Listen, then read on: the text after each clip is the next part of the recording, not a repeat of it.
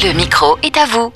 Vendredi 16 octobre, comme chaque année depuis deux ans, une soirée de louanges pour tous les chrétiens est annoncée au centre cuménique Saint-Marc. Pour en parler, le père Armand de la paroisse Sainte-Trinité, basé au centre cuménique Saint-Marc, et Philippe Ledan, membre de l'église anglicane, également installé au sein de l'espace cuménique Saint-Marc. Bonjour à vous deux. Bonjour. Bonjour. Revenons un petit peu sur euh, l'historique des soirées de louanges pour euh, tous les chrétiens avant de parler plus précisément de quoi il est question.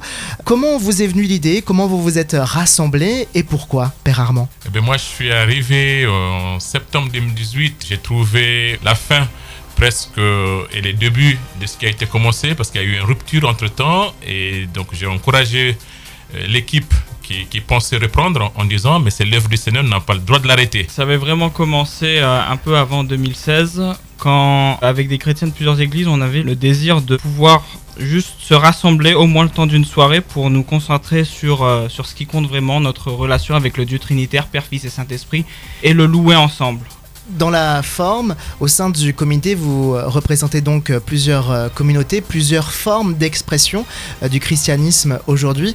La réalité, de manière très pratique, c'est qu'au sein même de l'organisation jusque dans la soirée, de manière effective, tout est fait de manière collective. Au cœur de, ce qu'on cherche, l'unité, mais pas simplement l'unité pour qu'on s'entende bien, mais l'unité au cœur de ce qui nous réunit Au programme de ces soirées, de la louange, euh, de la prière, de l'adoration, de la communion, pour atteindre celui qui est infiniment grand, c'est le thème de cette soirée. Pourquoi avoir choisi ce thème-là? C'est euh, un thème que le Seigneur avait mis euh, sur nos cœurs euh, dès le début de 2020, avant la crise sanitaire.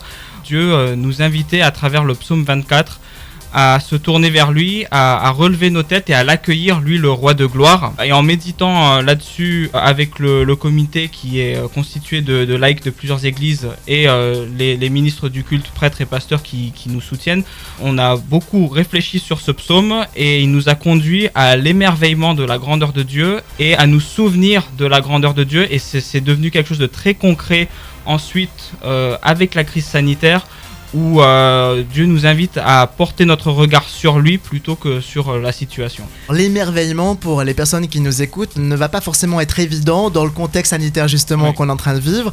Euh, Vous avez adapté hein, cette soirée de louange pour l'unité des chrétiens en faisant un programme court d'une heure pour que tout cela eh bien, soit supportable et finalement qu'au fur et à mesure de la soirée, on n'y pense même plus. On va y penser parce qu'on va pas on va pas faire comme si ça n'existait pas mais en fait on va s'adapter. Je pense que de plus en plus nous prenons conscience du risque voilà qui est autour de nous.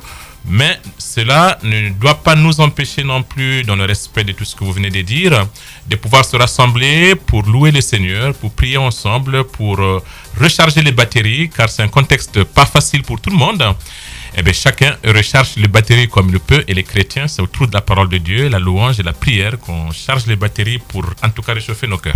Quand on vient avoir un événement entre catholiques, évangéliques et protestants, euh, généralement, euh, on a presque l'impression que ça va être un épisode de l'apocalypse. C'est une impression, mais c'est pas la réalité. C'est pas la réalité dans l'agglomération grenobloise et c'est bien aussi de balayer euh, ces Ben oui. préjugés-là. Ben oui, parce qu'en fait, euh, il y a deux choses qui ne peuvent pas diviser les chrétiens. Sinon, nous ne sommes pas chrétiens. C'est-à-dire, c'est quand les chrétiens se mettent autour de la parole de Dieu. Alors, ce qui peut diviser, c'est la manière de la vivre, parfois de l'interpréter, la manière euh, peut-être parfois de la comprendre.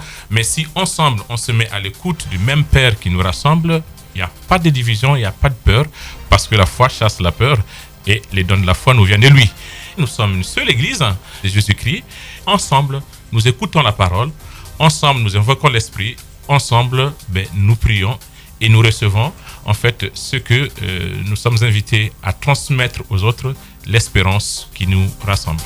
La soirée de louange pour tous les chrétiens programmée vendredi 16 octobre au Centre Œcuménique Saint-Marc, 6 avenue Malherbe à Grenoble. Merci beaucoup à vous deux pour euh, votre temps et d'être venus ici dans les studios, dans le respect des consignes sanitaires également et au plaisir.